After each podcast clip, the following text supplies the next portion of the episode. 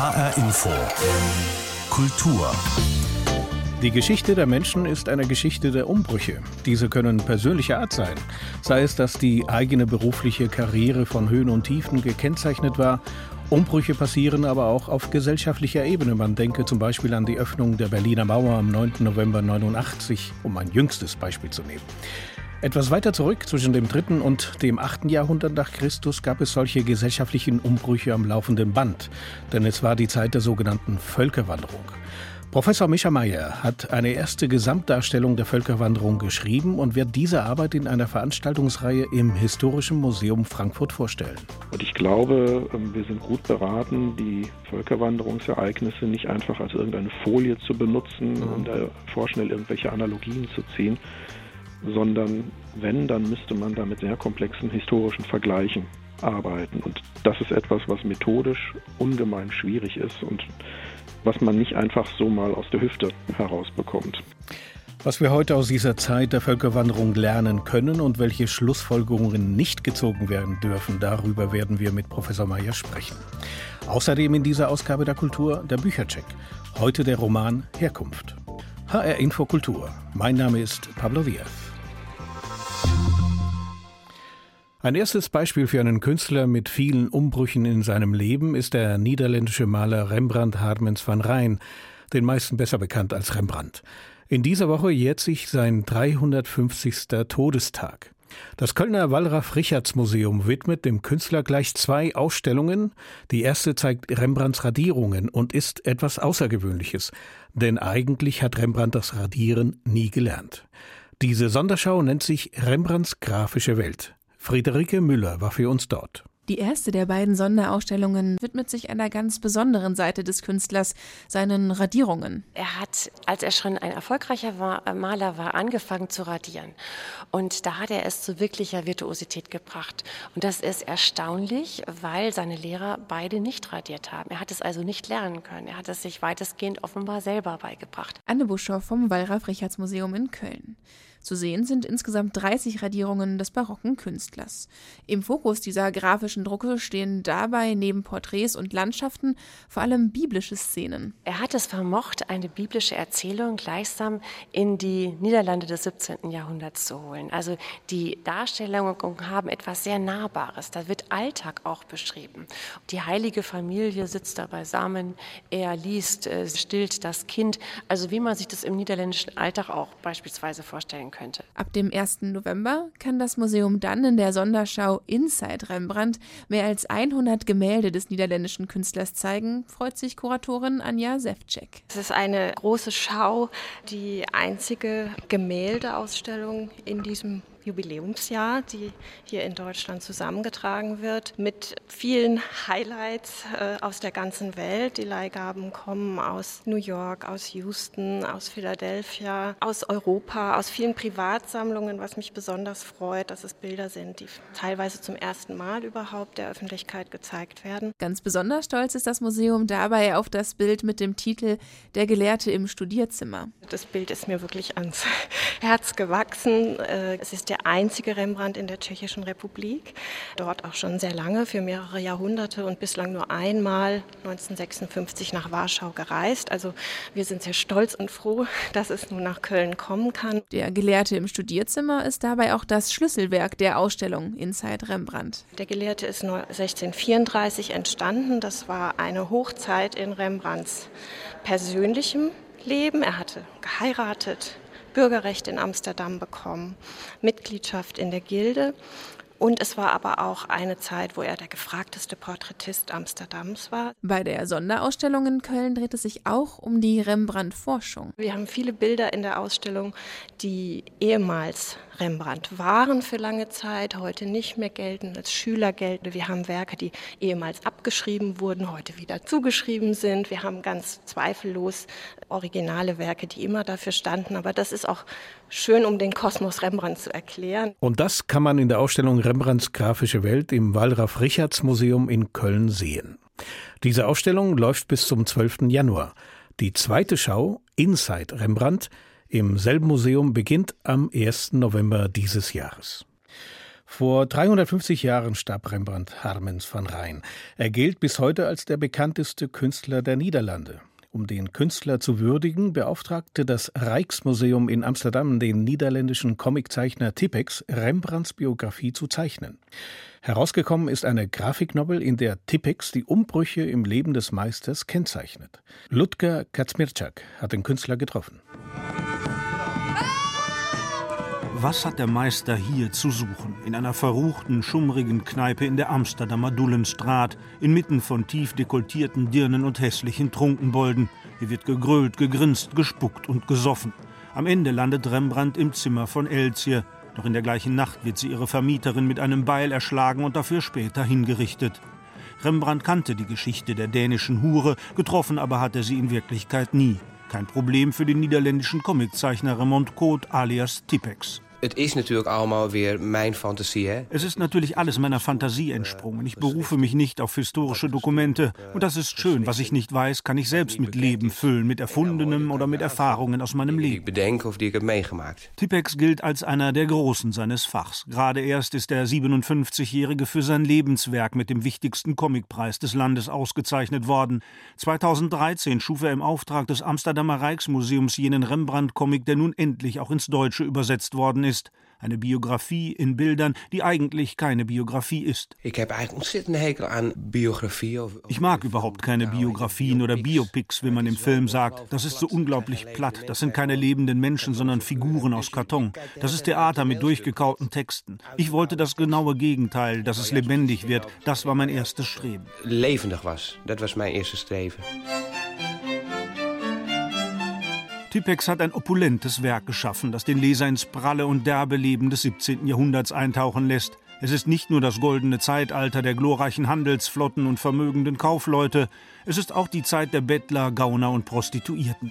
Mittendrin in diesem Amsterdam voller Gegensätze Rembrandt Harmens Sohn van Rijn. Gezeichnet nach dem Vorbild der Selbstporträts, die der Maler hinterlassen hat, mit dicker Knollennase, Spitzbärtchen und düsterem Blick. Kein sympathischer Kerl, nein, ein Egoist, eitel, launisch, arrogant und schroff. Het is geen kruidenier. Het is geen benepen mannetje. Der Mann ist ja nicht irgendein spießiger Krämer, sondern jemand mit großen, ausladenden Gesten. Er ist oft mürrisch, das zeigen seine Augen, seine Falten.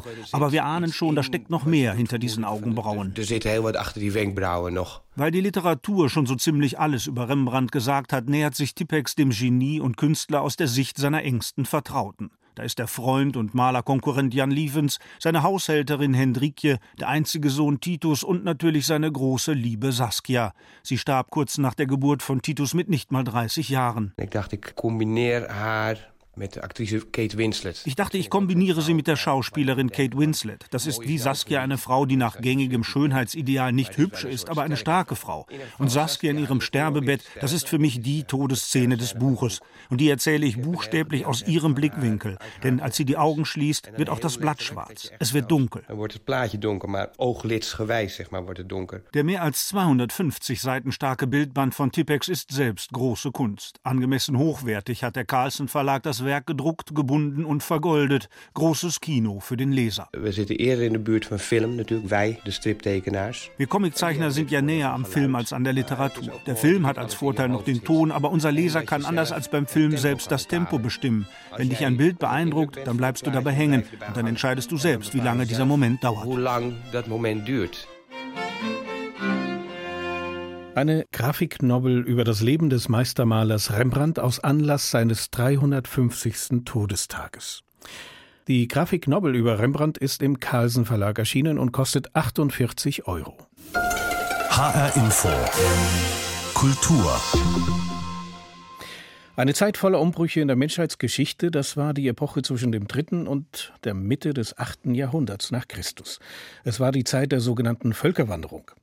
Darüber wird am kommenden Dienstag Mischa Meyer referieren, Professor für alte Geschichte an der Uni Tübingen. Professor Meyer hat ein Buch mit über 1500 Seiten über die Völkerwanderung geschrieben und er wird im Rahmen einer neuen Veranstaltungsreihe dieses Buch im Historischen Museum Frankfurt vorstellen. Diese Veranstaltungsreihe heißt Geschichte jetzt. Ich habe mit Professor Mischa Meyer vor der Sendung gesprochen und habe ihn gefragt, was hat Sie dazu motiviert, eine solch riesige Forschungsarbeit zu beginnen? Also es, es, ging eigentlich davon aus, dass ich mit dem Beck Verlag abgesprochen hatte, ein Buch über die Völkerwanderung zu schreiben. Und das Buch sollte eigentlich auch viel dünner werden. Und ich habe ziemlich lange gebraucht, bis ich überhaupt angefangen habe, dieses Buch zu schreiben. Das hatte ganz verschiedene Gründe. Vor allem erstmal, weil ich andere Projekte zunächst abschließen musste, aber dann habe ich mich ziemlich lange auch schwer getan, damit einen konzeptionellen Zugang zu finden. Und das war eben eines der großen Probleme, weshalb ich auch so lange gebraucht habe, dieses Buch zu konzipieren. Weil, weil ich mir einerseits gedacht habe, ich kann nicht mehr in den eingefahrenen Bahnen bleiben und immer wieder dieselbe Geschichte erzählen. Aber dann stellt sich die Frage, was setzt man an die Stelle? Inwiefern, das müssen Sie, glaube ich, erklären. Warum ist das Konzept, hat sich das verändert? Ja, das klassische Konzept der Völkerwanderung ist ja im Grunde etwas, was sich vor allem im 19. Jahrhundert entwickelt hat und sehr stark mit Blick auf Geschichte der Germanen entstanden ist, die man so als deutsche Frühgeschichte betrachtet hat. Und das hat dazu geführt, dass der klassische Völkerwanderungsbegriff im Grunde nur die Phase von Migrationen von Gruppen, die man als germanisch identifiziert hat, umfasst. Und das ist der Zeitraum ungefähr 375 bis 568. Wenn man sich aber genauer anguckt, was so zwischen Spätantike und Frühmittelalter passiert ist und welche Gruppen mobil waren und wann die mobil waren und wo die mobil waren, dann kommt man auf einen ganz anderen Zeitraum. Dann muss man im Grunde eben das dritte bis das achte Jahrhundert ansehen. Wenn wir den Begriff Völkerwanderung verwenden, was meint der Historiker damit? Sie haben das ja schon quasi angedeutet. Also geht es tatsächlich um Gruppen, die woanders hingehen und ähm, andere Personengruppen überfallen und damit das Land besetzen und damit ihren kulturellen Background durchsetzen? Ja, das ist äh, eine ganz schwierige Frage, weil für Historiker ist Völkerwanderung eigentlich kein Begriff, denn er sagt nichts aus und er ist auch kein analytischer Begriff. Völkerwanderung ist ja eigentlich ein Begriff, ähm, der eher so in, in breiteren Kontexten und in der Öffentlichkeit äh, wirksam ist. Ich selbst würde bei dem Begriff Völkerwanderung sowohl den Teilbestandteil Volk als auch den Teilbestandteil ähm, Wanderung hinterfragen, weil wenn man sich diese Phasen ansieht, dann stellt man fest, dass wir nicht von Völkern reden können, so wie wir das heute tun und wie man das vor allem im 19. Jahrhundert, als der Volksbegriff sich verfestigt hat, getan hat. Und wir können eigentlich auch nicht von Migration im engeren Sinne sprechen, weil wir es hier mit Gesellschaften zu tun haben, deren Grunddisposition eigentlich Mobilität ist. Auch innerhalb des Römischen Reiches hat ja ein ganz hoher Grad an Mobilität vorgeherrscht. Die Gruppen, die man sich dann klassisch als migrierende Völkerwanderungsgruppen ansieht, sind ja größtenteils auch gar keine kohärenten Gruppen gewesen, sondern haben sich immer wieder verändert, sind sehr flüssig und dynamisch in ihrer Zusammensetzung gewesen. Also man muss eigentlich von einem viel breiteren Begriff von Mobilität ausgehen und das mhm. wird mit dem Begriff Völkerwanderung gar nicht eingefangen. Warum wandern die Völker? Sind das politische Hintergründe oder ja. ging es einfach nur darum, neue Territorien zu erobern, neue Gebiete? Es ist komplex. Also man kann, man kann keine allgemeine Antwort auf die Frage geben, sondern man muss sich jede einzelne wandernde Gruppe und jeden Verband genau ansehen und dann versuchen ähm, zu analysieren, was eigentlich im Hintergrund steht. Also es gibt natürlich zunächst mal sehr starke ökonomische Motive.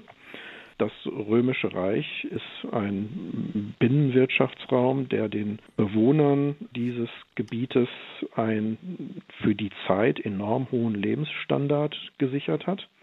Und das hat natürlich nach außen hin Attraktivität besessen, hat andere Gruppen angezogen.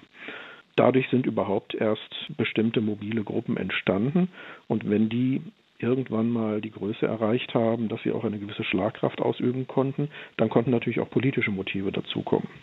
Dann haben viele der Eliten dieser mobilen Gruppen sich mit Eliten aus dem Römischen Reich zusammengetan. Da gab es dann auch Heiratsbündnisse und so weiter, sodass sehr enge Verbindungen zustande gekommen sind.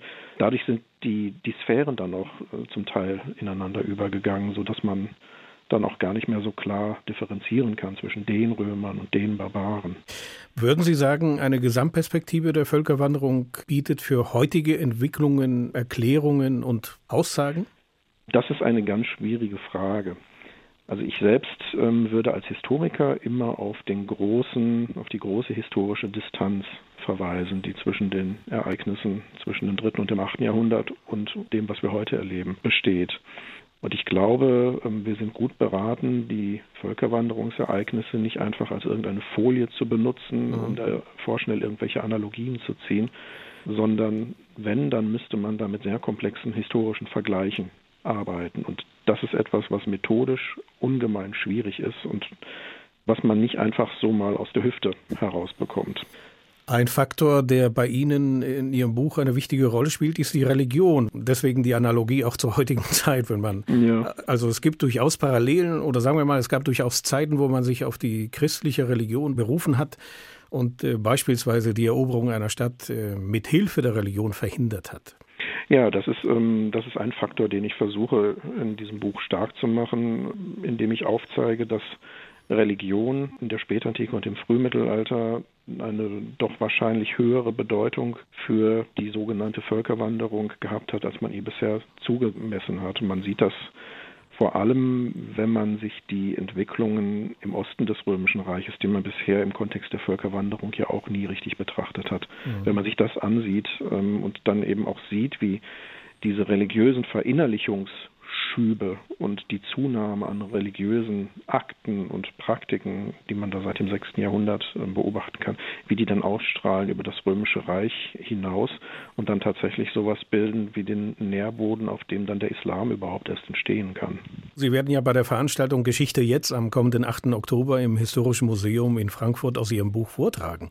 Bei mehr als 1500 Seiten stelle ich mir das relativ schwierig vor. Ja, das ist in der Tat schwierig. Ich überlege auch schon seit Wochen, ähm, welche Kapitel ich vortragen werde. Bei einem Kapitel weiß ich es inzwischen, aber ich würde gerne noch einen zweiten Teil vortragen. Da überlege ich gerade noch. Das wird dann die große Überraschung werden. Dann wünsche ich Ihnen viel Erfolg bei dieser Veranstaltung und danke Ihnen Dankeschön. für das Gespräch. Ja, danke schön. Professor Micha Mayer spricht im Rahmen der Veranstaltungsreihe Geschichte jetzt am kommenden Dienstag, 8. Oktober um 18.30 Uhr im Historischen Museum Frankfurt über sein Buch Geschichte der Völkerwanderung vom 3. bis zum 8. Jahrhundert. Die Szenen, die Künstler, die Macher, die Kultur in HR Info. Um Umbrüche, Wendungen, Neubeginn geht es heute in HR Infokultur. Ein Paradebeispiel dafür ist auch der Autor Sascha Stanisic, Autor des Romans Herkunft. Sascha Stanisic ist Anfang 40 und wurde im ehemaligen Jugoslawien geboren. Allerdings lebte seine Familie in Bosnien. Anfang der 90er Jahre musste die Familie vor dem Krieg fliehen. Sie kam nach Deutschland. Im Roman Herkunft geht es um Erinnerung und um die Bedeutung von Heimat und Identität. Frank Statzner stellt den Roman vor. HR Info. Der Büchercheck. Herkunft ist ein spannendes und vielsagendes Buch, denn Stanisic sucht die Spuren seiner Herkunft nicht nur im Gestern, sondern auch im Heute und auf dem Weg dazwischen. Tito und Eichendorff, der Patron des untergegangenen Jugoslawien und der deutsche Romantikdichter, beide sind wichtige Figuren im Herkunftskosmos von Sascha Stanisic. Weil seine Mutter Muslimin ist, musste die Familie im Balkankrieg aus Bosnien vor den Serben fliehen und landete in Deutschland. Jahre später, als seine Eltern Deutschland verlassen mussten, konnte Stanisic gnädige Behördenleute überzeugen, dass er vom Schreiben leben kann. Er durfte bleiben und konnte ein Stern am deutschen Literaturhimmel werden. Worum es geht.